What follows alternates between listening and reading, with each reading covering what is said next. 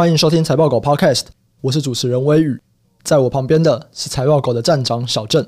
Hello，大家好，欢迎来到台股美股提款机的单元哦。在这个单元里，我们会从产业的角度去介绍台股供应链里面高联动的美股巨头，让你认识更多值得关注的美股标的。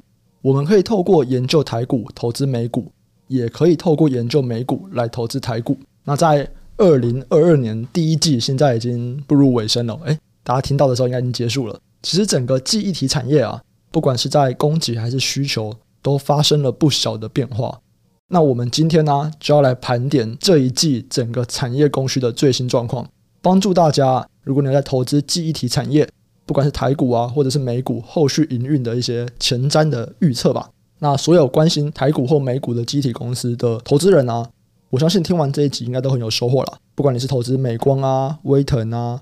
汇融啊，就是 SIMO，或者是台股的威刚啊、十銓、宇瞻、群联等等公司，对，其实整个记忆体非常非常的多。那我觉得这一集内容应该对大家都会蛮有帮助的。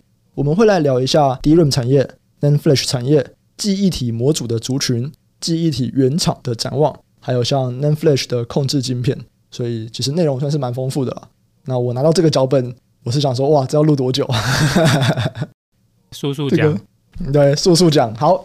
那我们就是简单的帮大家做点整理，这样子。首先，我们先来看一下 DRAM 产业的回顾跟展望。那关于 DRAM 产业啊，小郑是怎么样去看过去一阵子发生的事情？因为其实发生了不少东西哦。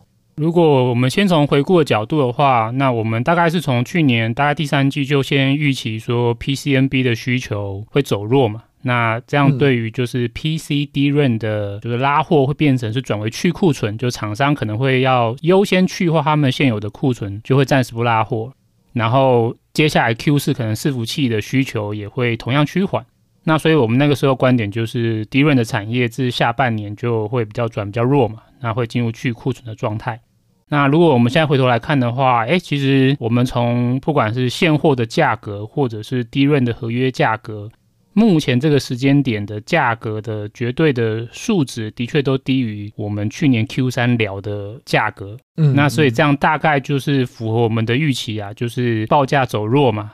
的确是因为 PCNB 这些消费性的需求走弱带来的一个影响。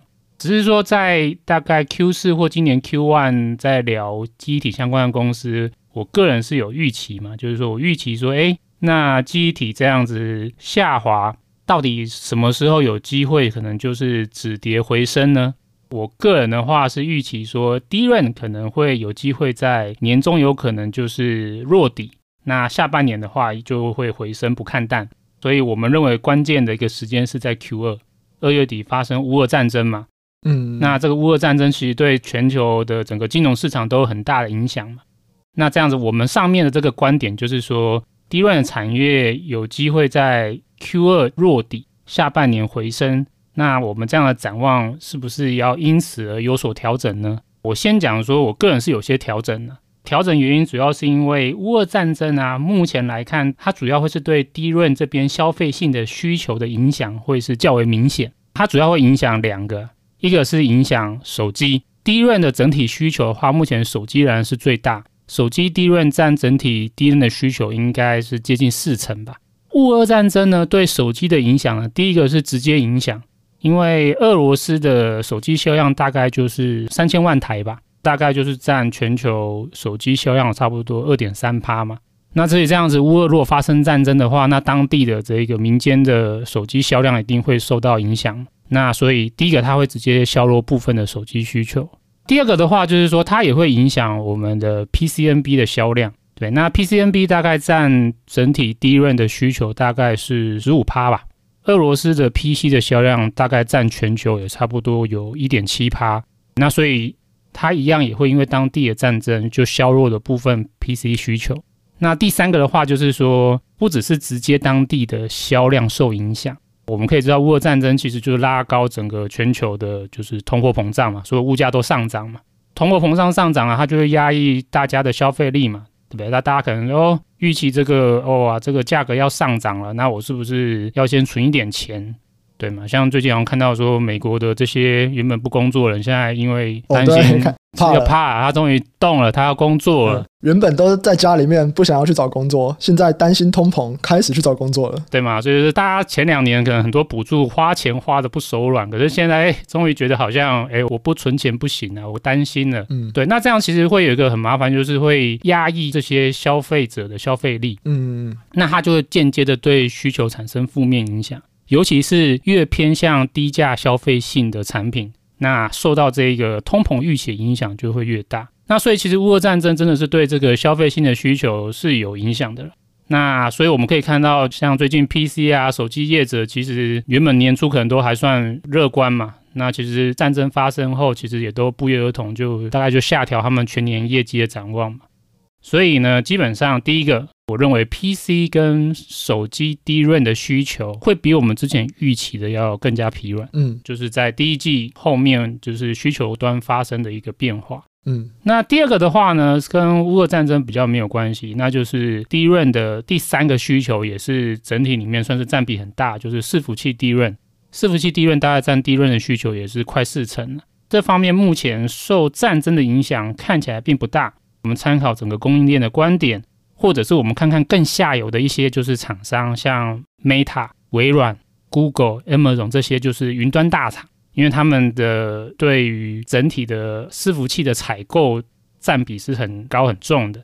那如果这些大厂他们依然就是花钱资本支出是很高的话，那对伺服器的这个拉货依然相对是很好的。以目前来看，这些业者他们在资本支出仍然是非常强劲。像 Meta 的话，如果看它最新公告的资本支出，哇，会比去年还要再多成长七成。那所以这样的话，其实对伺服器的需求面而言，依然是蛮好的。可是我认为会有一个跟我们之前预期不太一样的，就是我们原本预期第二季的话，Intel 下一代的伺服器 CPU 平台 Eagle Stream 会在 Q2 有比较大的量产吧。嗯，对，那这样子会带动部分下游厂商，诶，它的升级意愿就提升了，它会在 Q 二就是去做升级。嗯，可是目前供应链看起来，Eagle Stream 虽然 Q 二有出货啦，可是并没有很大量，可能要比较大量的量产，可能会要延到下半年或 Q 三吧。那这样子应该也会让部分的下游的升级意愿就随之延迟了。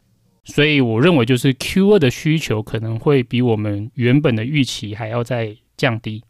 哎，这边我想问一下，就是你有提到伺服器 Intel 下一代的 CPU 平台 Eagle Stream，本来啊觉得第二季可以放量，但是现在啊发现说它可能要延迟到第三季。那我就是帮听众问一下，就是你是怎么样拿到这个资讯，或者是看什么样的资讯去得到这个结论的呢？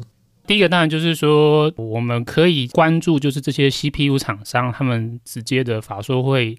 或者是在媒体各方面的说法，那像目前伺服器 CPU 市占率最高的就是 Intel，嗯，那自然 Intel 它的产品的 Roadmap 的规划就会是我们很关注一个点，尤其是 Intel 又是上市公司，它的呃每一季都会出来跟市场和法人说明它的不管是营运状况、产品状况各方面的一些观点。第一个，我觉得最好的参考的资料，一定就是 Intel，嗯，就是这些伺服器 CPU 厂商他们本身的说法。那我们网站目前已经有逐字稿功能嘛，逐字稿翻译功能的嘛，嗯，大家可以直接去看 Intel 过去两三季对于他们伺服器新产品的 Roadmap 的展望观点。那当然，另外一家 AMD，它就第二大嘛，这个也是可以去看他们就是每一季的逐字稿。来去了解这部分。了解。第二个的话，那当然就是去观察这些 CPU 厂商他们相关的供应链。那这部分的话，那台厂一向是半导体供应链很重要的一个 partner 的环节嘛。所以台股其实有很多厂商，它都是跟 CPU 的出货或者是 Intel 的产品、AMD 的产品升级是息息相关的。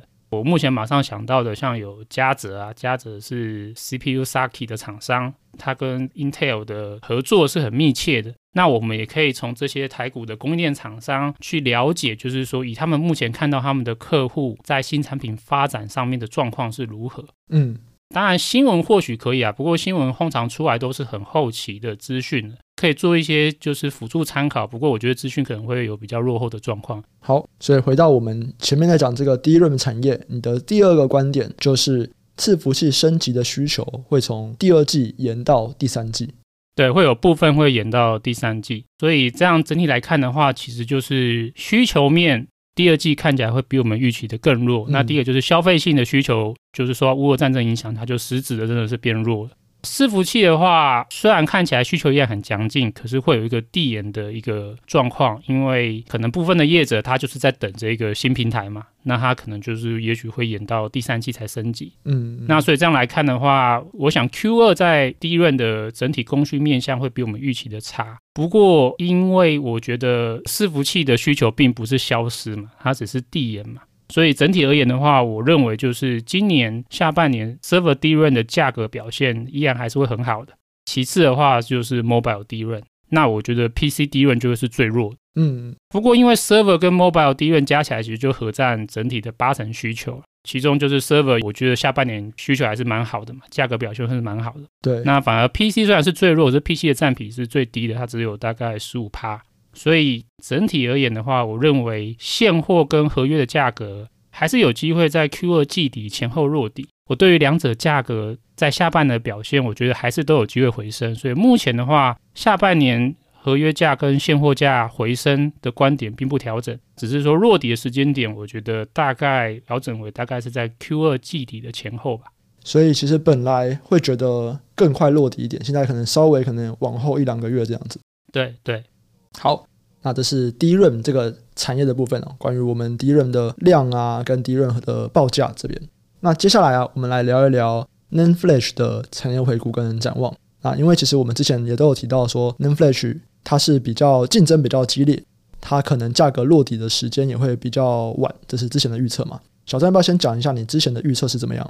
我之前预测的话是觉得 NAND Flash 它的供需状况会比 DRAM 更差。嗯。那主要就是因为刚刚有提到嘛，就是竞争比较激烈，业者的产能扩产会比较积极。嗯嗯。那所以原本认为 DRAM 是有机会可能在 Q 二落底，然后下半年回升。可是 NAND Flash 就不一定了，NAND Flash 可能今年上半年应该都会是比较供过于求。那何时能够止跌回升，就只能够再往后拉，看看下半年有没有机会。可是那时候也觉得不确定。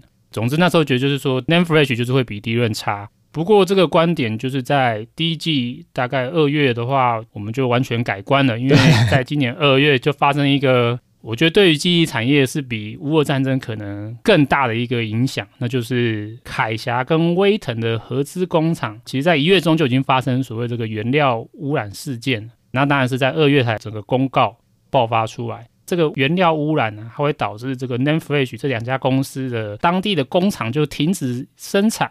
那影响了大概是十三亿 B 位元产出，这个大概是他们这两家公司整体全年产出的六趴。嗯，那因为这两家公司占整个产业市占率是很高嘛，我记得加起来是差不多三分之一。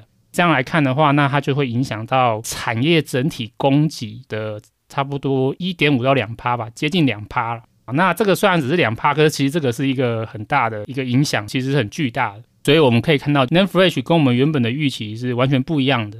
原本认为就是说 NAND Flash 比较弱嘛，那当然的确好像 Q 四到一月 NAND Flash 的价格的跌幅的确都比 DRAM 大。可是等到二月发生了原料污染事件，就使得 NAND Flash 的价格二月起就真的就开始大涨了，就是完全扭转了我们先前预期下滑的趋势。诶，像前阵子日本也有那个地震。然后凯霞跟春田很像也有受到影响嘛？新闻那个时候说有受到影响，嗯，但我们后来看是不是这个影响的比例不太大？其实有点未知啊。哦，真的吗？那当然有一些媒体像吹富士通会觉得没有太大影响嘛，嗯，可是其实也有不一样。像如果是韩国相关的就是产业报告，他们对于就是记忆体的面向影响，他们还是认为是有的，而且尤其是记忆体里面影响又是凯霞。对，对啊，凯霞真的是，对，又是凯霞，又是凯霞，欸，对，要又是凯霞，它就真的是实质就是它的有一个 Name Fresh 工厂，就真的是在地震源受到影响。嗯，那它原本就已经受到原料生产影响，已经产能下滑嘛，所以目前也是大家认为说，还是会再受到地震，又在影响部分的产出。当然还有另外一家，目前是更不出名，就是瑞萨。瑞萨到目前还是没有很正面的出来说明他们几家工厂的影响。最让大家担心的就是会不会对 NCU 的产出就产生影响。不过这个就是留，我们就留到 NCU 的解析的时候我们再看吧。总之就是说，现在瑞萨它目前也还没有很正式的一个说明，还是有点扑朔迷离啊。所以前面我们先讲了凯霞跟威腾的原料受到污染这件事情，会让现货价格跟就是我们认为 NAND Flash 的价格啦，就会开始提前的扭转之前下滑的趋势。那接下来还有其他在 NAND Flash 上面看到相关的大事情吗？其实 Name Fresh 的价格受到这个事件影响冲击，它就已经开始整个改观了嘛。嗯，那我们有提到说现货一定是领先指标嘛，所以其实现货就已经是先领先上涨。嗯、那合约价格目前的话是预期会比较慢，不过我觉得应该就是 Q 二大概就是会回升的。如果我们要去思考 Name Fresh 什么时候开始真的会对市场开始产生很明显的冲击？要考虑到这些晶片生产到最后交货给终端的客户，其实是需要一段时间的。通常投片到模组的产出是四五个月。今天就是凯霞跟威腾他们的说法是说，一月中就发生这个事情。那一月中在投片端发生事情，那理论上它影响就会是四五个月之后的模组产出嘛。所以一月中原料污染产出减少。那如果我们再叠加四五个月，那大概就会是今年差不多是五六月的时候，模组端会感受到他们拿到的这个晶片原料的供给会明显减少。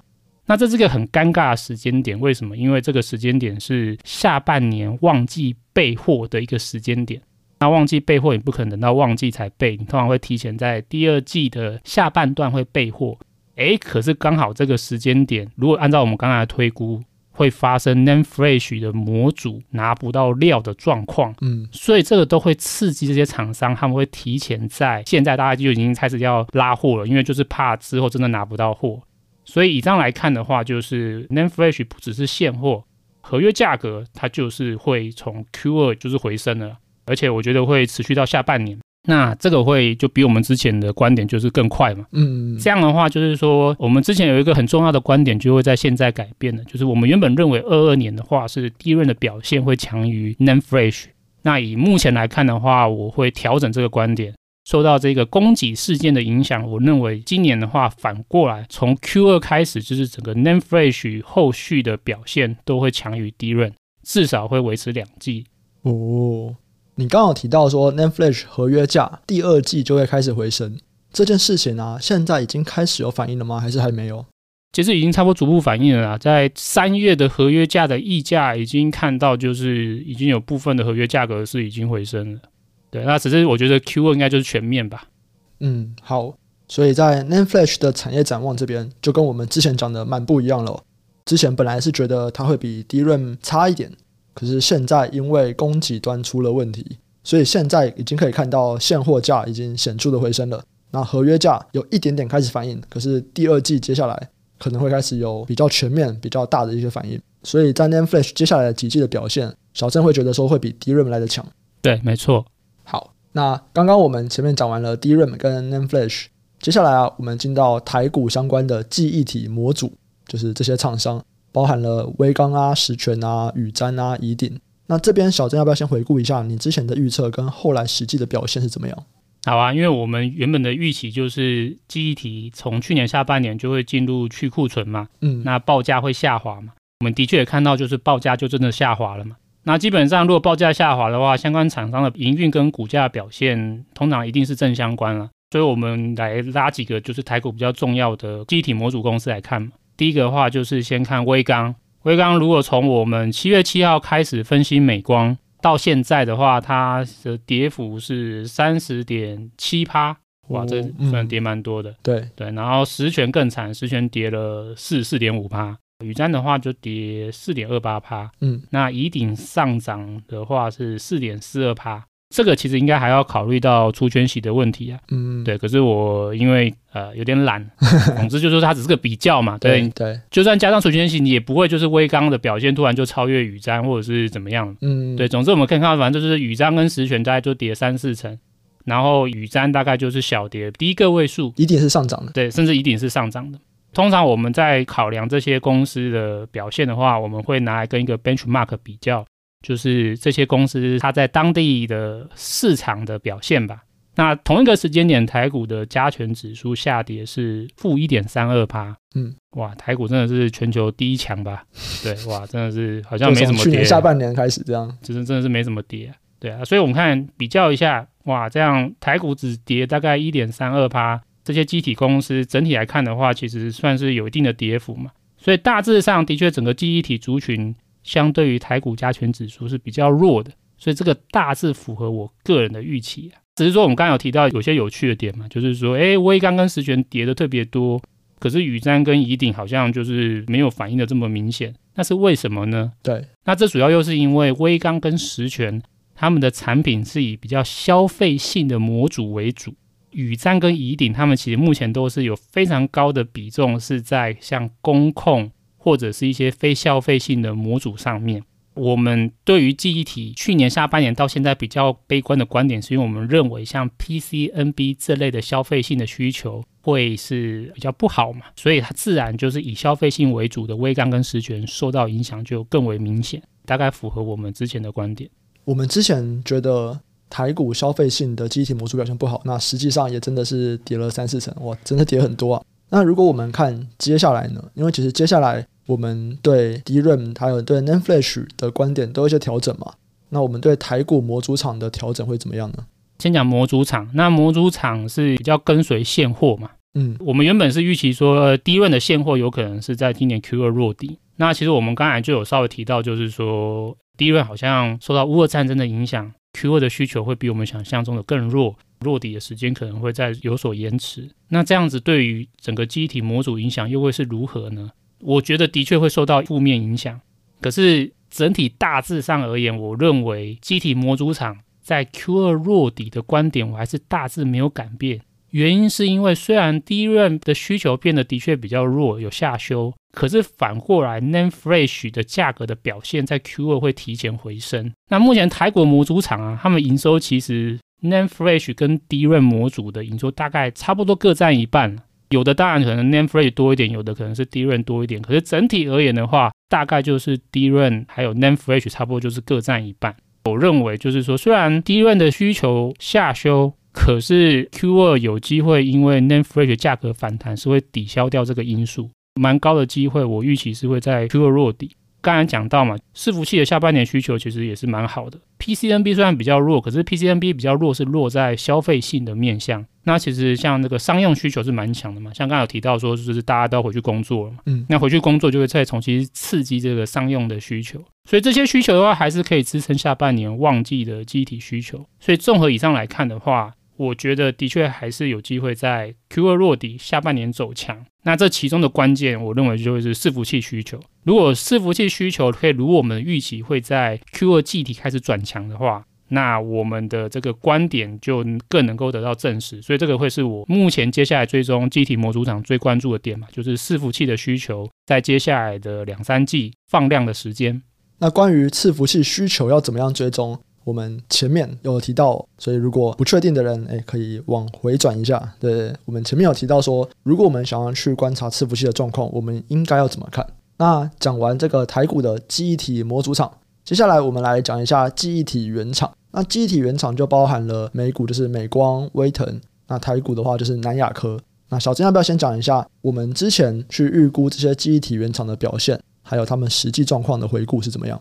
原厂跟模组厂比较不同的就是，原厂它的营运状况是比较跟随着合约价格走，所以它比较是落后啊。反正就是说，我们从去年下半年来看，就是整个记忆产业就是往下嘛，对吗？所以我们那当然就是预期，就是说合约价格往下，那当然是不利这些记忆体晶片生产厂的营运和股价。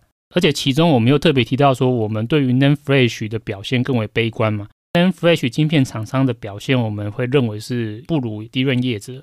参考这以上的观点，我们来比对，就是从我们七月七号起开始分析美光到现在，这些美股业者相对于纳斯达克的表现好了。美光如果从七月七号开始到现在，大概下跌负三点七趴，威腾的话就是下跌哇负二十六点五趴，哇这两者的这个跌幅差距有点大哈。第一个当然就验证我们观点嘛，就是说因为威腾是做 NAND Flash 的嘛，那美光主要的获利来源是 DRAM 嘛。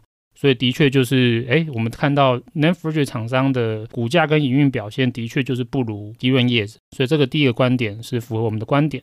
美光跟威腾他们都是美股的科技股嘛，那美股科技股的一个 benchmark 我们一定是看纳斯达克，从去年的七月七号到现在是跌差不多三点三七趴。那刚才提到美光是跌三点七趴，威腾是跌二十六点五趴。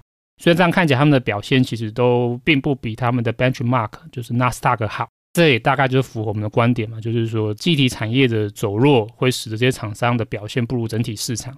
那如果刚才有提到台股的话，是提到南亚科嘛？那南亚科的话，就是这段时间还是下跌，差不多是十点四趴，台股是下跌负一点三二趴嘛。就算考虑就是还原全息啊，所以南亚科的下跌幅度还是比台股的加权指数下跌的更大，符合我们的观点。台股中的整体记忆体晶片厂商的股价表现是不如整体市场的表现。我们对这些晶片厂商在过去三季的预期，大致上还算是正确。随着我们对接下来消费性的需求又下修了，然后伺服器升级的需求又递延了，你会怎么样去看这些厂商下半年的表现呢？先看美光好了啦，对，因为美光接下来就要展开它的这个季报法说会嘛，嗯，对，对嘛。那其实我们有看到说，美光在第一季其实是蛮乐观的嘛。我这边就先做个预测吧，我认为就是美光 Q 二的展望应该会下修。原因是因为美光它主要的营运是来自于 DRAM，DRAM 的话受到终端需求的影响是比较明显的。我们刚才有提到说低润的需求在 Q2 是有下修，然后伺服器升级的需求又会递延，所以我先预估美光 Q2 的展望出来应该是会下修了。但是我还是觉得它下半年是有机会随着伺服器有拉货力道而回升，所以这大概是一个我对美光的观点。我们在录这一集的时候是三月二十八号的晚上。美光还没有开法说会啊，美光是在美国时间的三月二十九号会开法说会。可是我们这一集上线的时候，美光应该已经开完了，所以大家应该非常容易去验证小郑现在讲的对不对？对啊，对啊，对啊，反正美光他就是不知道为什么经济阶层，就是说他觉得 PC 好棒棒啊。嗯，对。那现在看到 PC 这样子，我觉得他们应该不会再说 PC 好棒棒了吧？看要不要认错了？看要不要认错一下？对啊，这 PC 真的真的不是很棒棒啊。嗯，再来我们来看另外一家公司哈，另外一家公司是威腾。威腾我们其实从去年下半年到现在分析，一直都对它比较悲观嘛。诶，可是我们现在这边终于要做一个调整哦，因为我们预期 NAND Flash 合约价格是会在 Q 二就提前回升嘛。嗯，当然威腾它是这一次这个供给事件的就是主角嘛，它就是他家的这个产出就是受到原料污染，就产出会减少。可是根据过去历史的经验啊。通常价格上涨是可以足以抵消产量的下滑的，所以我认为这个事件对于威腾并不是坏事，反而会是好事。我认为会刺激威腾的营运，NAND Flash 的营运提前在 Q 二就会止跌回升。其实我对于这两家公司，就是美光跟威腾的观点呢，在接下来的两到三季会跟过去的两到三季，我觉得会完全相反。过去的两到三季是美光会是强于威腾，可是我现在认为就是接下来两到三季会是威腾的表现应该会是好于美光的。我觉得大家就可以注意哦。其实我们刚才可以看到，就是威腾的股价跌的是比美光深嘛。对。所以其实就估值的角度，威腾现在也是比美光相对合理。可是未来的两到三季，威腾的营运，我觉得是比美光展望更好。那所以我觉得两者的话，我个人会更关注威腾。每次听到这个啊，我都会觉得就哪里怪怪的，你知道吗？就是威腾的原料受了污染，威腾的供给要减少了，可是威腾会赚钱，威腾的营运要回来了。对啊，你觉得很有趣吧？就是这个，其实就去看去年那个瑞萨那些公司，不也就是一个很明显的道理？可是这供给明明就是自己可以控制的，哎，对不对？就是哦，你是要讲阴谋论吗？也不是阴谋论啊，就是那你为什么要把自己的供给搞到你会下滑呢？对不对？好，我讲一个不负责的阴谋论好了。嗯，首先就是一个蛮神秘的现象啊，过去来看循环的比较下滑的阶段啊。记忆体好像很容易发生一些多灾多难的情况，嗯，那这个到底是巧合呢，还是是有人为因素在里面？嗯，这个就交给李组长去追查吧。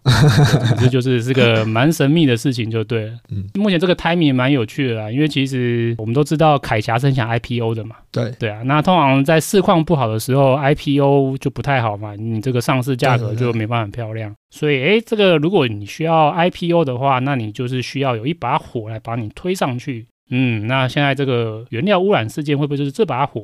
对，那我们可以稍微看一下吧。对耶，关于这个原料污染事件，之前呢、我在跟 Sky 录 Podcast 的时候，我也有问他，就是。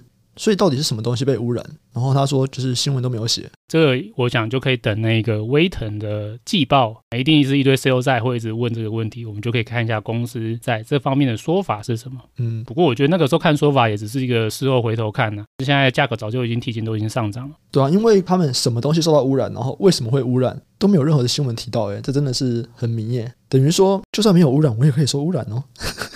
呃。我想应该是不至于这么 作假，只是说到底是什么东西，那的确就是等官方出来说明吧。那因为凯霞不是上市公司嘛，所以它比较没有太多公开资讯，那我们就只能等威腾的经营阶层这边出来跟大家好好说明，才能够比较了解到底实际的状况是如何。好，那最后终于来到最后一个 part 了，就是 NAND Flash 的控制晶片。其实因为之前有一些网友也会在询问说关于 NAND Flash 控制晶片的观点，所以我们过去啊比较少 cover 到这一块。那这次我们也在这边做点补充。那小詹要先来讲一下 NAND Flash 控制晶片是什么东西，它在做什么？我快速简单讲好了，因为我想我们这一集应该要快点进入尾声。嗯，好。对，那这个控制晶片的话，它有很多功用啊。第一个就是说，它是负责这些规格的相容性。对，因为记忆体跟不同的装置之间的一些资料传输规格可能是不一样的。比如说，有的可能是用 PCIe，有的是用 SATA，这些传输的规格都有各自的要求。那你就会需要有一个，就是有点像是一个晶片的角色来协助你去相容这些规格。那这只是控制晶片它负责的责任之一。还有一些是像，就是说这一个读写的管理。我们知道，就是 NAND Flash 它并不是寿命是无限嘛，它也是用久了会坏嘛。你一直反复的读写也是会耗损这一个每个晶片的。所以某些程度上面的话，你可能需要一个东西来去管理这个读写。就是说，哎，我能够把这些读写是平均分散在多个晶片上面，这样可以让整体的每一个位元组的，就是消耗受损的情况就会降低，进而 NAND Flash 储存装置的读写的平均寿命就上升了。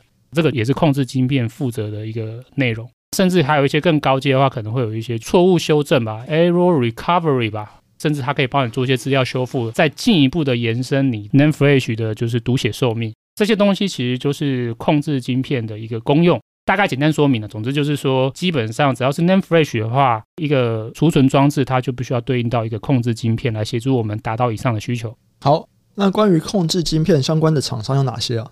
目前的主流厂商的话，要分两个来看，一个的话就是原厂自己本身就会做，所谓原厂就是说一些 NAND Flash 的生产厂商，像三星啊、海力士啊，甚至美光啊。他们既是生产 NAND Flash 芯片，他们可能也会生产自己的控制晶片，嗯，对吗？因为我的晶片我最了解它的需求或者是它的特点是特性是什么嘛，那所以我在控制晶片上面我自己来，那当然是最符合我的需求。第一种就是叫 In House，就是晶片生产厂商，他也自己做控制晶片，主要厂商就是这些晶片大厂。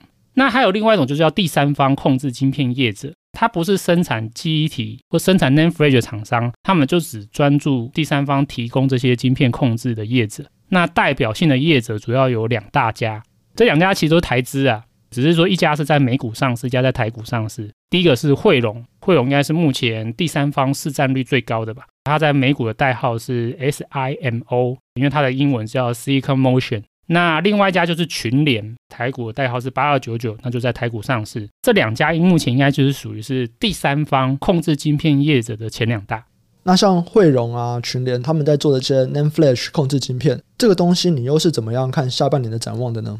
我刚才是不是有提到说有两种控制晶片业者，一种是原厂 In House 做掉嘛？对。那另外一种是第三方嘛？这两个其实真的有一些差别的，虽然他们都是做控制晶片。可是目前呢、啊，其实比较高阶的，像伺服器用的控制晶片，伺服器用就是 SSD 嘛，伺服器用企业级 SSD 的控制晶片，其实基本上几乎是大部分呢、啊，都是 in-house 自己做掉。那所以会交付给第三方做的，都比较偏向是消费性的，或者是比较低阶的。哦，那所谓的就是消费性的又有哪一些呢？那当然刚刚就提到嘛，像 SSD 嘛。就是每一台，就是现在 NB 笔电大部分都 SSD 的控制晶片，现在已经有蛮高的比重，就是给像汇荣啊、群联啊他们来去提供控制晶片。尤其是去年的这个整体的晶圆代工厂产能不足，那就更加速了很多原厂愿意把这一个控制晶片外包给这些厂商。那第二个的话，还有像手机，手机的话，目前也是有部分的他们内部的像 E N N C 或 UFS 的储存装置的控制晶片，也是部分是交给这些第三方的业者。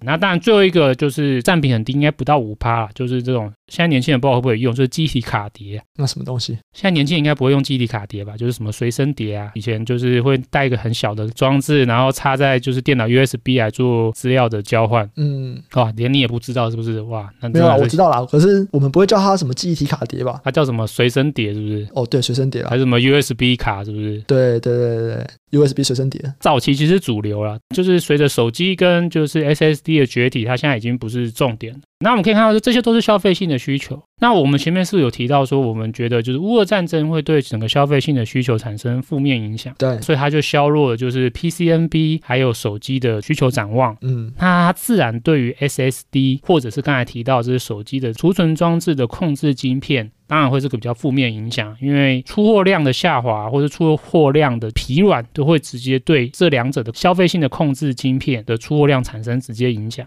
所以这第一个，我觉得因为消费性需求下修，我觉得这些第三方控制晶片业者的出货量下半年成长的展望就应该是不太好。另外来看，我们来看供给面好了，这些晶片的业者的供给啊，它主要是取决于晶圆代工产能的状况，他们全部都是交给晶圆厂做代工。那目前这些晶片，他们主要投片的节点差不多就是十二到五十五纳米嘛。都是十二寸的啦。那去年因为就是十二寸的产能很紧嘛，所以这些厂商其实他们都有价格调涨。所以你可以看到，就是不管是刚才提到汇龙啊，或是群联啊，或者是像有一些小厂像点序啊，哇，他们的这个去年的获利都是爆喷嘛。喷发一波，可是我们来看，今年我们都预期就是下半年这些晶圆厂的十二寸产能其实会逐步释放。嗯，那你看哦，供给在增加，可是下游的消费性需求却有在变得越来越疲软。所以这样来看的话，这些 NAND Flash 第三方控制芯片厂商，他们在下半年的价格应该就会有一些压力，他们没有办法像去年的上涨这样子这么强势，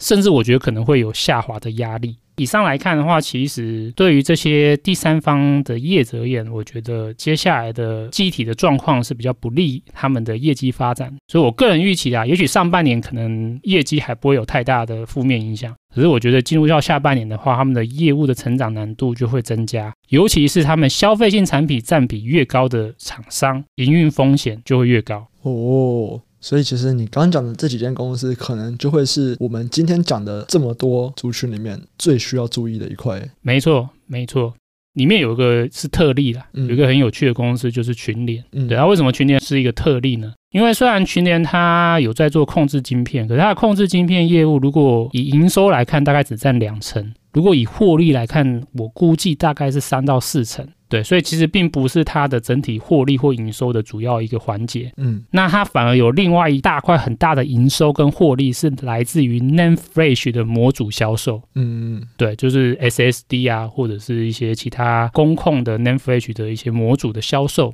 那我们前面是有提到说，我们目前是看好 Name Flash 下半年对是 Q 二开始的展望嘛？对，所以其实群联虽然我觉得对它的控制晶片在下半年的展望，或是到明年的展望是不太好的，诶，可是它 Name Flash 这边的展望，我反而觉得是诶应该会受惠一波，尤其是这个控制晶片整体的获利的占比是又是小于它的模组的占比，那所以我觉得 NAND Flash 应该是足以 cover 掉它在。Controller 就是控制晶片这边的表现的不好，所以如果单纯以厂商整体的营运表现来看的话，我认为群联的下半年获利成长表现是会好于它的同业的，也就是它的主要的对手就是汇荣，嗯嗯，Silicon Motion。好，所以今天讲完一轮，最惨的就是这个汇荣，对，我对汇荣稍微悲观了一点。嗯，对。那今天这样子啊，我们总算把整个记忆体产业，DRAM 啊、NAND Flash 啊、记忆体模组啊、记忆体原厂啊，连之前比较少讲的 NAND Flash 控制晶片一起拿进来讲，然后我们全部讲完了，就是讲了他们过去可能从去年下半年开始到现在的一些重大的事情，然后它的第二季甚至到下半年的未来展望。那如果有兴趣的朋友啊，都欢迎到财报有智囊团，这是我们的 Facebook 社团，到里面来跟我们去讨论。啊，最近讨论文章蛮多的，所以我觉得这是一件好事啊！大家可以在里面发问啊，然后对于我们 Podcast 里面有什么想法，也都可以提出来，或对哪个主题有兴趣，也都可以跟我们分享。然后在这一集上线的时候，美光最新一季的法说会已经结束了，财报狗的网站应该也已经更新了美光最新的逐字稿，还有中文的翻译，欢迎有兴趣的去看一下我们的逐字稿，对，看一下美光他们讲了什么。然后这个东西我们应该也会再出一集解析吧。如果里面有梗的话，有重大事情就会来出一解析。应该重点就是看他们对 PC 的观点是什么吧？要不要认错一下？如果他们还是说 PC 好棒棒，那么就不录了，这样 没什么要讲的。没有，就拿出来编一编啊。好，那我们这集啊就先到这边，我们下集再见，拜拜，拜拜。